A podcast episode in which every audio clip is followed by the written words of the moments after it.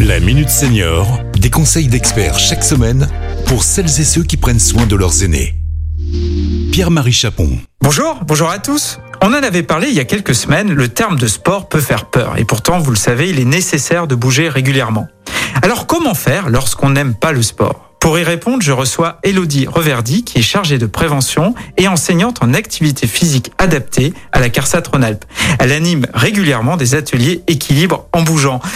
Alors Elodie, pourquoi est-ce si important de bouger même quand on n'aime pas le sport? Bonjour Pierre-Marie. Alors aujourd'hui, on le sait, beaucoup d'études ont montré que bouger régulièrement apporte des bénéfices à plein de niveaux. Alors bouger, bien sûr, ça va permettre de diminuer le travail cardiaque, la tension, euh, c'est-à-dire que les efforts seront mieux supportés par le cœur. La circulation du sang sera également plus fluide et les muscles seront renforcés et on gagnera en souplesse. Et puis après avoir bougé, on se sent souvent mieux dans son corps et mieux dans sa tête. Mais en revanche, il va falloir quand même combattre l'idée reçue comme quoi bouger doit se faire dans la souffrance. Bouger, ce n'est pas forcément pratiquer un sport, c'est simplement mettre son corps en mouvement pour sortir de la sédentarité. Et euh, Pierre-Marie, il est inutile de terminer en sueur ou avec le cœur qui bat à 300 à l'heure. Hein.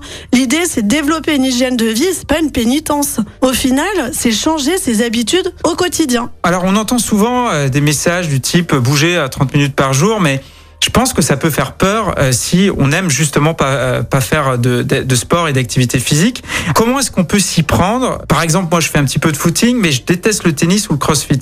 Alors effectivement, euh, le footing, le tennis, le crossfit, la course à pied, ce n'est pas pas fait pour tout le monde. Hein. Chacune de ces activités ont des caractéristiques bien propres qui vont plus ou moins nous parler. Mais la première étape finalement, c'est de réfléchir à sa manière de bouger. Qu'est-ce que je veux vraiment? Est-ce que j'ai besoin d'être dehors? Est-ce que j'ai besoin d'être à l'intérieur? Est-ce que je veux être seule, accompagnée? Qu'est-ce que j'ai vraiment envie de travailler? De quoi j'ai besoin? Est-ce que je veux travailler euh, plutôt euh, le cœur, la musculation, l'équilibre, la souplesse? Oui, c'est vrai qu'il est important de réfléchir en amont à notre manière de bouger. Mais souvent, nous avons tous une bonne excuse pour ne pas se mettre en action. Manque de temps, de fatigue, être un petit peu stressé. Alors comment est-ce qu'on se motive? Alors c'est certain, notre plus grand frein, c'est notre manque de motivation. Et la motivation, bah, elle n'est pas donnée à tout le monde, hein, et elle est parfois variable au fil du temps. Alors elle se cache, hein, elle est bien là, elle est bien au fond de nous. Et pour que cette envie se transforme en action et qu'elle dure dans le temps, c'est important de se fixer des objectifs et que ces objectifs soient réalisables. Alors qu'est-ce qu'on entend par là? Bah, Par exemple, c'est descendre un arrêt de bus avant qui va nous encourager à augmenter notre temps de marche ou euh, monter les escaliers au lieu de prendre l'ascenseur. Enfin voilà, dans notre vie quotidienne, il existe plein d'exemples.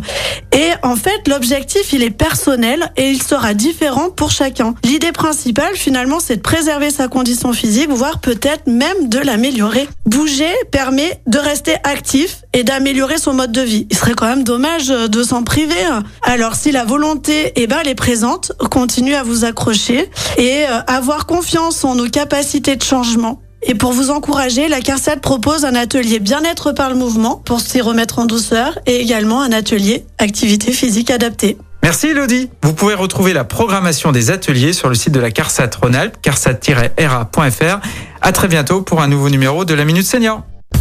Cet épisode a été rendu possible grâce à la CARSAT Rhône-Alpes, Caisse d'assurance retraite et de la santé au travail, expert du bien vieillir.